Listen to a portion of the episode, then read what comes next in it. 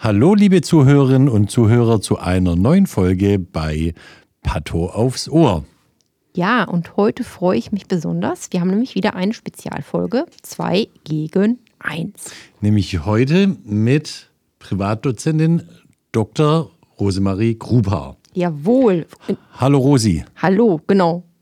Hallo ihr zwei. Ich freue mich sehr, mit dabei sein zu dürfen. Und ich hoffe, ja. es ist nicht gegen, sondern mit mir. Ja, wir nennen das immer ja. gegen zwei, aber natürlich ist das immer miteinander. ähm, ja, Rosi, schön, dass du da bist. Ja, sehr schön. Für unsere Zuhörerinnen und Zuhörer, ähm, Rosi, du warst langjährige Mitarbeiter in der Pathologie am Forschungszentrum Borstel, warst da langjährige Fachärztin und bist auch Privatdozentin auch schon seit ein paar Jahren. Vor kurzem hast du gewechselt ähm, zu einer relativ neuen und jungen, hippen Start-up-Firma, die sich AI Gnostics nennt und äh, die Firma beschäftigt sich vor allem mit der Anwendung von künstlicher Intelligenz bei äh, Bildgebung, insbesondere im Rahmen der Pathologie. Und ähm, das ist jetzt dein neuer Job. Aber darüber wollen wir heute gar nicht reden, sondern Charlotte, über was reden wir heute mit Rosi? Ja, Rosi hat nebenbei, ich habe das gar nicht mitgekriegt, sondern erst gehört, als es im Grunde schon da war, nebenbei ein Start-up äh, gegründet, das sich da nennt Thymbopath. Symvopath, genau. Rosi, jo. möchtest du mal was zu Symvopath sagen? Ja, das war ähm, eine Strandspaziergangsidee von mir, weil ich mir dachte, mit, ich habe immer viel Forschung gemacht und dann dachte ich mir, ach, jetzt irgendwie will ich gerne mal was anderes ausprobieren und ab dann muss es irgendwas Nützliches sein. Und dann bin ich da am Strand entlang gestiefelt und habe mir überlegt, was würde mir als Pathologen aktiv nutzen. Und da hatte ich mir damals das Konzept von Symbopath überlegt. Und Symbolus ist ähm, altgriechisch der Berater. Path erklärt sich ja für alle, die pathobegeistert sind, ähm, von selbst, ist Pathologie. Das heißt, ähm, Symopath soll eine digitale Plattform sein, die Pathologierat liefern wird in der Zukunft. Aha, das wäre nämlich meine nächste Frage gewesen. Wofür steht das eigentlich? Und jetzt hören wir auch, wie das richtig ausgesprochen wird. Also Symbopath. Ja, ihr könnt es aussprechen, okay. wie ihr wollt, wenn ihr, egal, und wahrscheinlich abhängig davon, auf welchem Kontinent ihr gerade seid. Okay, also Pathologie und Beratung, das heißt, ihr macht jetzt was oder plant was genau mit dieser Plattform? Also wie gesagt, das entstand, ähm, die Idee entstand auf einem Spaziergang, als ich wieder von Borstel nach Hause kam und relativ erschöpft war, weil ich viele komplexe Fälle hatte, die ich selber nicht wirklich gelöst bekommen habe und wo ich überlegt habe, hm, schicke ich das nochmal an den Referenzpathologen, warte ich, bis Sven kommt und ich ihn nochmal fragen kann. Und irgendwie hatte ich dann so den Eindruck, ich stecke hin und wieder mal fest und brauche eigentlich Ratgeber.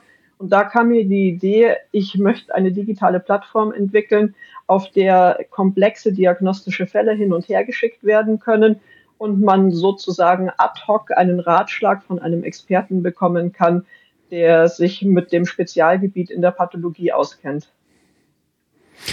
Cool. Da muss man ja zum Hintergrund sagen, ähm, die Pathologie in Borstel ist eine relativ kleine Pathologie und manchmal warst du da als Fachärztin allein für die gesamte Pathologie zuständig und es gibt einen Spruch in der Pathologie, es gibt niemand einsameren als ein äh, äh, Pathologe, der alleine da sitzt und niemand mal schnell fragen kann. Das ist ja bei uns in der Pathologie so gang und gebig.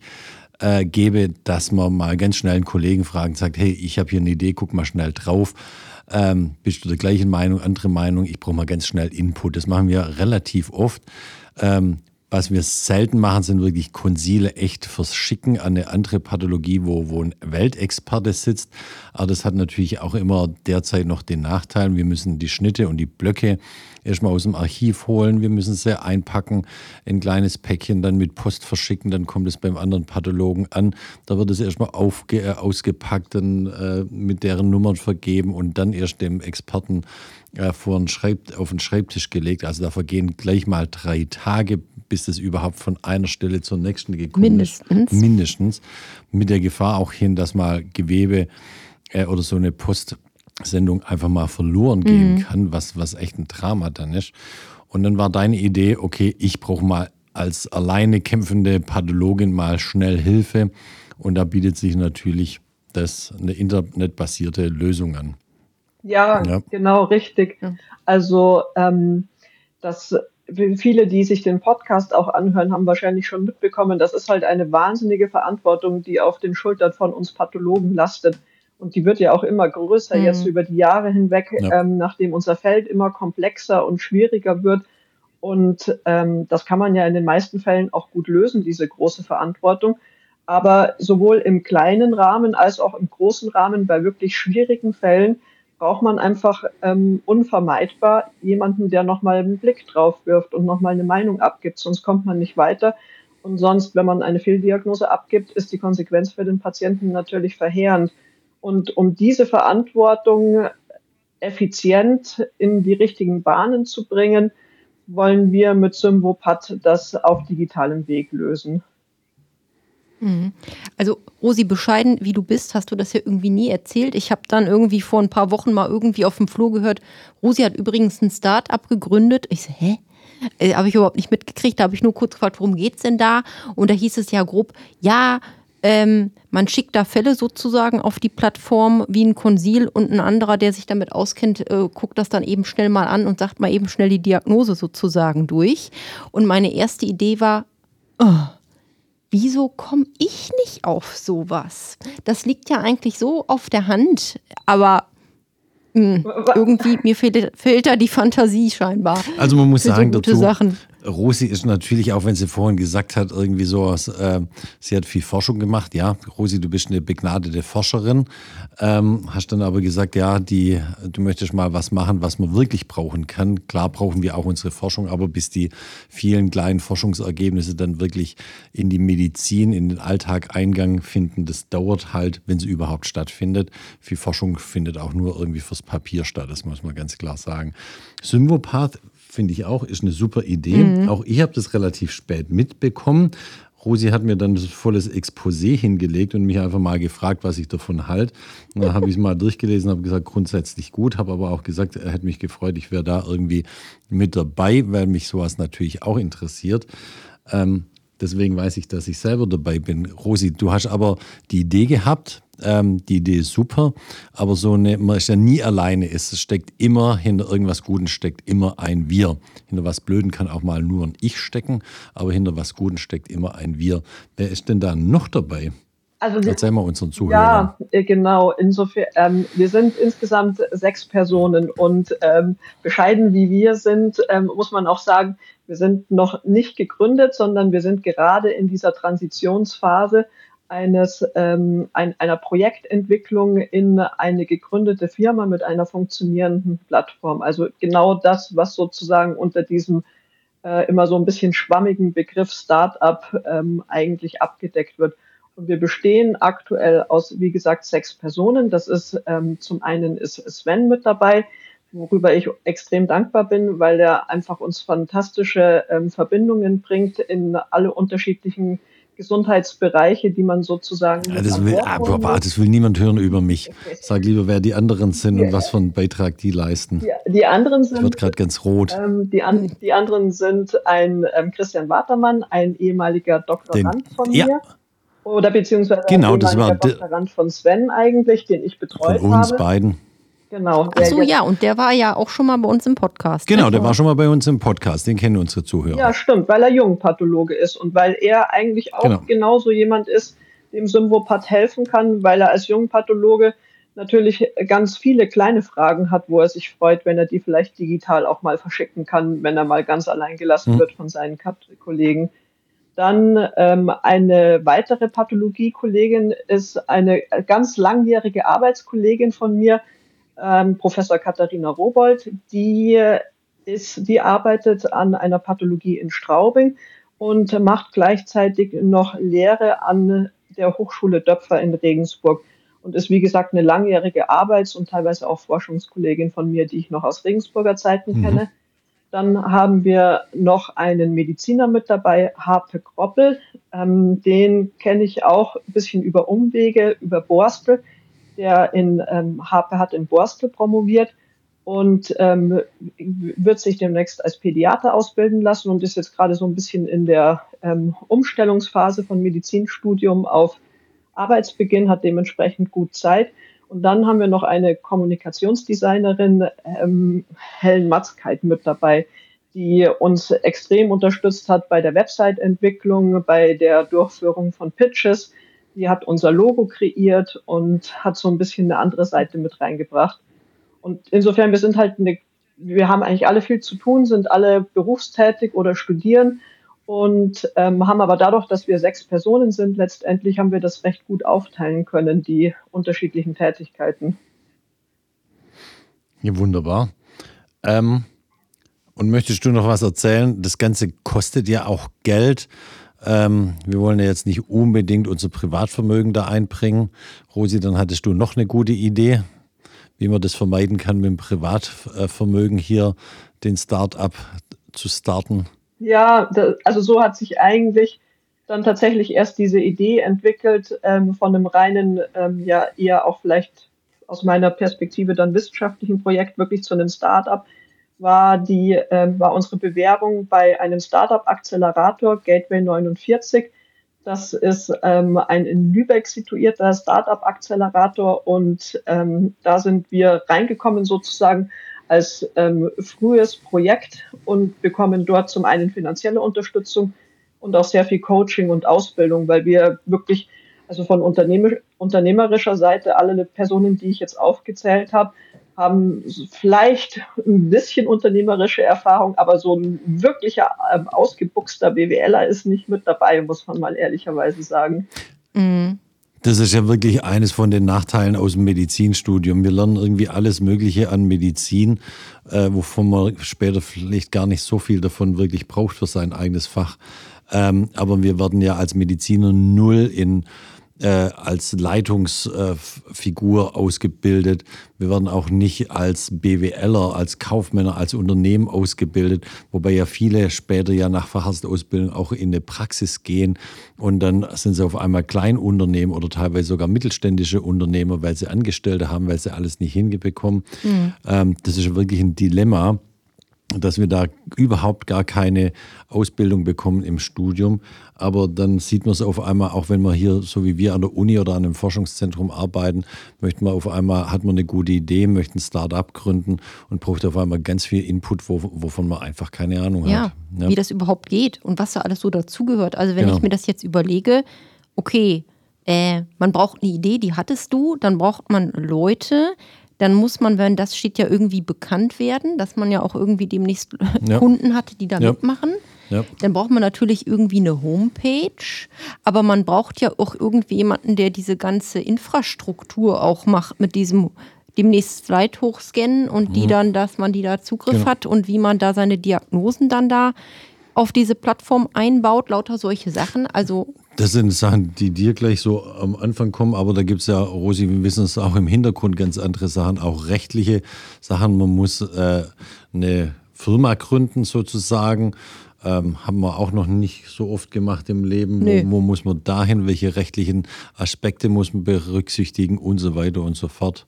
Was waren das, das im Schlimmste. Rahmen der, das Schlimmste im Rahmen der ganzen Gründung bisher oder mit dem du überhaupt nicht gerechnet hast? Also wir, wir, ich muss dazu sagen, wir sind ja aktuell noch nicht gegründet. Das ist jetzt ähm, der ja. nächste Schritt, den wir für Ende dieses Jahres idealerweise planen möchten.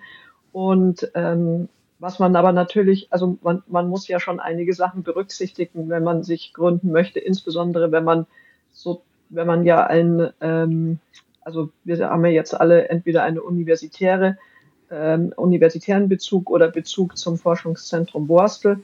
Und ähm, da arbeiten wir daran, dass wir dann auch tatsächlich auch diese Idee dann ähm, als Gründung rausbringen dürfen. Und da, da ist dann so ein Startup-Accelerator wie Gateway 49 natürlich Gold wert, weil die nicht nur uns finanziell ein bisschen unterstützen, sondern weil die uns wirklich so die notwendigen ähm, Kontakte vermitteln und ähm, selber genügend Erfahrung haben, um uns zu helfen, oder uns ähm, Ratschläge zu geben, was wir alles beachten müssen und was so die, die Schritte sind, die wir machen müssen. Wir sind da in der Gruppe von, ich glaube, es sind insgesamt zwölf Geförderte, Projekte oder Ideen und ähm, großer Teil hat sich schon gegründet, ein anderer Teil, so wie wir, ist gerade mit dabei. Und ähm, dafür sind diese Acceleratoren natürlich perfekt, wenn man ähm, sozusagen eine gute Projektidee dann letztendlich weiter auf die Straße bringen möchte. Mhm. Möchtest du noch kurz was zu Gateway 49 sagen? Also ich kann mal so viel dazu sagen, die 49 steht für die Ländervorwahl von Deutschland. Das habe ich mittlerweile rausbekommen. Aber kannst du noch zu Gateway 49 was sagen, was da dahinter steckt, wer das finanziert, wer das leitet? Also das wird, glaube ich, zum Teil staatlich finanziert und ähm, zum Teil wird es ähm, von, ähm, äh, oder von, von Firmen finanziert. Wir haben ja in, in Lübeck eigentlich eine, ähm, einige ähm, größere oder mittelständische Firmen, die sind da alle größtenteils mit dabei. Und ähm, Leiter unter anderem ist ähm, Stefan Stengel, das ist auch unser Coach gleichzeitig, der uns ähm, bei Symbopat unterstützt. Und ähm, ja, ist, so, ist gleich in der Nähe lokalisiert, ähm, neben der Uni Lübeck. Dadurch hat man halt auch irgendwie eine sehr enge Verbindung zur Uni direkt. Es sind viele, ähm, viele Projektideen, die eigentlich aus der Uni stammen, die sich dann zu Gateway 49 ähm, da dazugekommen sind. Sind, ähm, ist eine sehr gut vernetzte Einheit innerhalb von Schleswig-Holstein und auch innerhalb von Hamburg. Mhm. Ähm, ja, das kann man so über Gateway 49 sagen. Ja. Danke. Aber jetzt sag nochmal, was war das Überraschendste bisher auf dem Weg bisher für dich? Du, du bist ja diejenige, der Kopf von, von Symvopat, ähm, Kopf und Motor. Mit was hast du auf dem ganzen Weg bisher nicht gerechnet, was dir über den Weg lief? Also für mich das Überraschendste war ehrlich gesagt, ich hatte immer, ich, ich kam da so ran und hab mir, hatte immer nur so vor Augen, wie muss diese Software aussehen, dass die angenehm in der Handhabung ist. Und ähm, das war dann für mich das erste Mal auch, dass ich ins Gespräch komme mit Nichtmedizinern und denen das schildere, wie diese Software aussehen soll. Und dann haben die alle zu mir gesagt, hey, das ist doch überhaupt kein Problem, das kriegt ihr leicht hin mit der Software. Ihr habt ganz andere Probleme letztendlich und das sind äh, ja eben Schwierigkeiten, das ähm, umzusetzen innerhalb dem ähm, ja sehr rigiden Medizinsystem mit kassenärztlichen Vereinigungen und ähm, oh Gott. Ja und Ärztekammern Datenschutz. und Berufsverbänden, Datenschutz, solche Sachen. Und das hat Partikularinteressen. Ja, und das hat mir wirklich ja. äh, mal den Kopf zurechtgerückt, dass diese technische Problematik, da kann ich Leute oder da können wir Leute finden. Da haben, haben wir auch inzwischen zwei tolle Leute gefunden, die ähm, uns da sehr gut unterstützen. Aber die tatsächliche Umsetzung, da sind ganz andere Kriegsschauplätze sozusagen. Das ist wie bei einem Forschungsprojekt. Äh, wenn man unsere Paper so liest, dann denkt man immer, ja, das hatten wir ruckzuck äh, durchgemacht, durchpipettiert und ausgewertet. Aber wenn man dann denkt, was da alles dazu kommt, äh, von äh, Koorden zusammenstellen, Kooperationspartner überzeugen, dass sie mitmachen, klinische ähm, Daten klinische sammeln. Daten sammeln. Äh, Ethikantrag. Ganz wichtig, Ethikantrag und sowas dass die eigentliche Arbeit, die dann im Paper steht, ähm, ist ja eigentlich nur das Kleinste davon. Das ist hier bei Symvopat ja genauso. Die äh, Plattform zu programmieren war jetzt ein kleineres Ding. Es ist wirklich das Ganze irgendwie auch rechtlich so weit aufzuhängen, dass man hier nicht angreifbar wird. Ja, ja. würde ich auch so sehen, ja.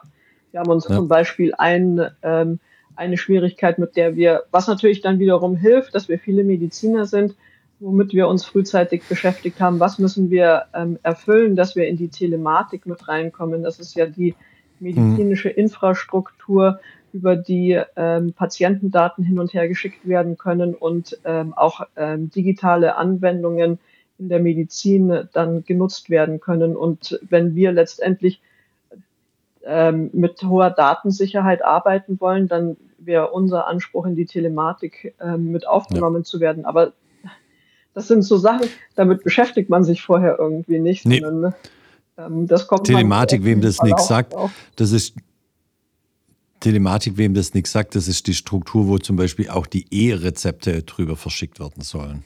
Ja, genau. Und eben auch genau Patientendaten von einem zum anderen Arzt ausgetauscht werden können, äh, äh, datenschutzsicher äh, und ähm, damit zum Beispiel Untersuchungen nicht irgendwie beim bei zwei verschiedenen Ärzten äh, doppelt gemacht werden müssen, sondern man einfach auf die Daten von einem anderen äh, Arzt zugreifen kann. Ja. Ja. Mhm. Und ähm, jetzt mal vor, äh, angenommen, Rosi, es läuft jetzt alles genauso, wie du das vorstellst. Wie äh, und die Plattform steht dann demnächst. Wie muss man sich das dann vorstellen?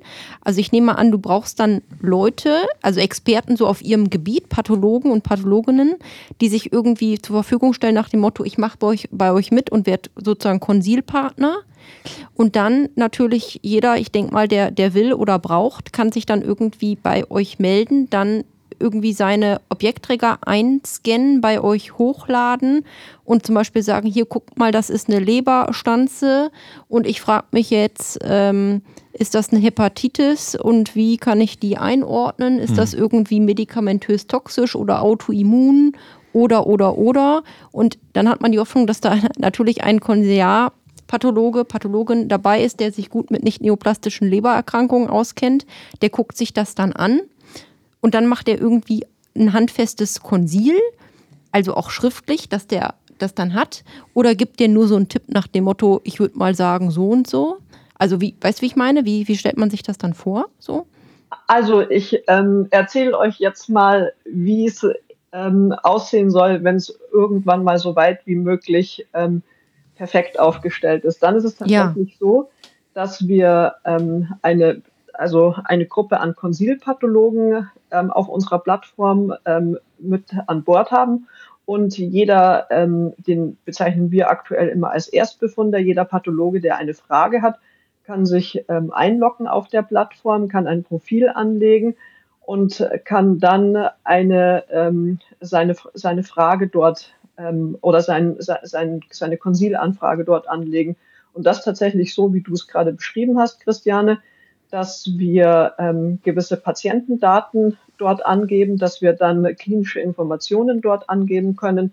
Dann kann der ähm, Erstbefunder angeben, was er über den Fall denkt, wie er ihn histologisch beschreibt und was er für eine, ähm, was er denkt, was für eine Diagnose dahinter steckt. Und dann hat er die, und dann hat er die Möglichkeit, wir wollen das möglichst so interaktiv wie möglich gestalten, diese Plattform, dass er entweder diesen Fall in einen, ähm, in einen Raum werfen kann und sagen kann, ich möchte, ich ähm, möchte einen Ratschlag bekommen von allen Pathologen, die sich mit Lungenpathologie auskennen, wenn es zum Beispiel, mhm. oder mit Leberpathologie auskennen, weil du gefragt hast nach Hepatitis.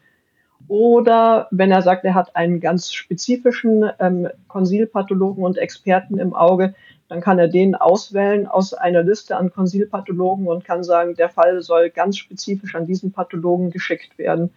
Oder er hat als drittes die Möglichkeit, manchmal hat man ja auch nur mal eine kleine Frage, wie ist das für euch schon ein invasives Karzinom oder ist das noch ähm, eine Vorstufe eines invasiven Karzinoms? Dann kann, er da, dann kann er das einfach in, auf eine große Plattform stellen und Leute können kurzfristig dazu antworten. Und dann auf der anderen Seite steht der Konsilpathologe, der kann sich den Fall dann, der kann sich dann den Fall annehmen kann ähm, sich die Bilder ansehen.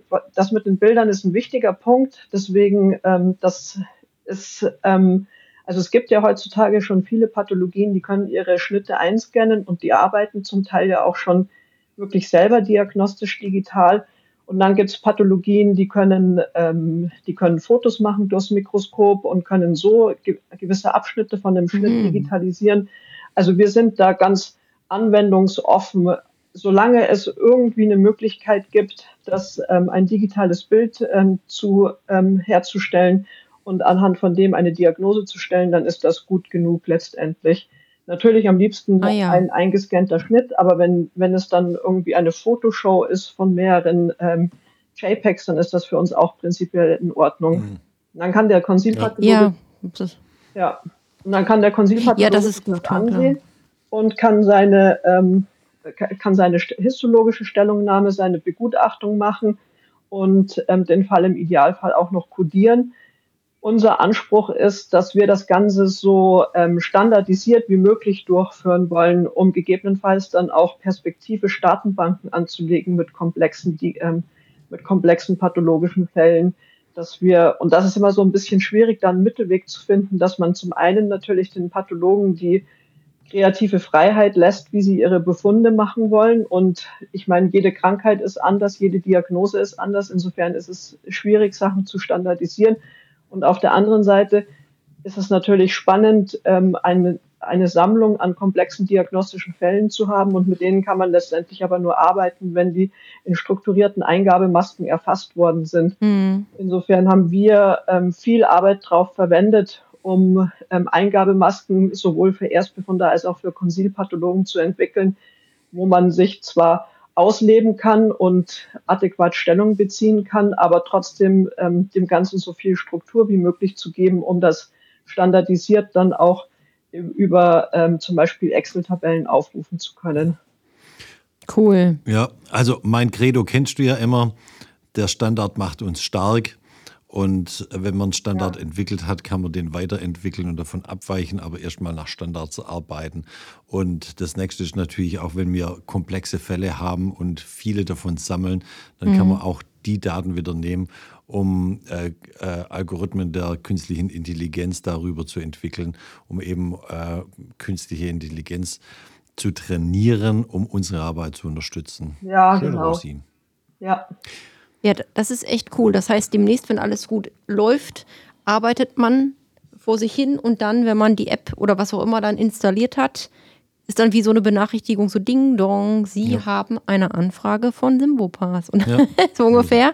Und dann lockt man sich da ein und guckt sich an, was jemand für eine Frage hat, sozusagen. Ja, genau. Cool. Und jetzt sage ich noch, wie wir es erstmal im kleinen Rahmen sozusagen in der Testversion starten wollen, weil da bin ich ein bisschen aufgeregt. Ich hoffe, dass wir die Testversion schon Ende diesen Jahres an den Start bringen können. Und da ähm, haben wir glücklicherweise ähm, sowohl am Forschungszentrum Borstel mit ähm, einer guten Expert oder einer sehr guten Expertise in Lungenpathologie und am, an der Pathologie am UKSH in Lübeck mit Uropathologie, ähm, also wirklich tolle ähm, Konsilexperten. Und dann hoffen wir, dass wir ähm, mit diesen zwei Konsilzentren sozusagen als allererstes mal starten können in einer kleinen Testversion ja. die ähm, ersten Konsilanfragen über Symbopat laufen zu lassen.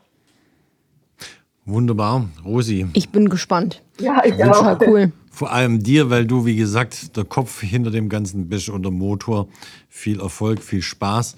Hast du noch Worte für die Ewigkeit für unsere Zuhörerinnen und Zuhörer, für die jungen angehenden Mediziner?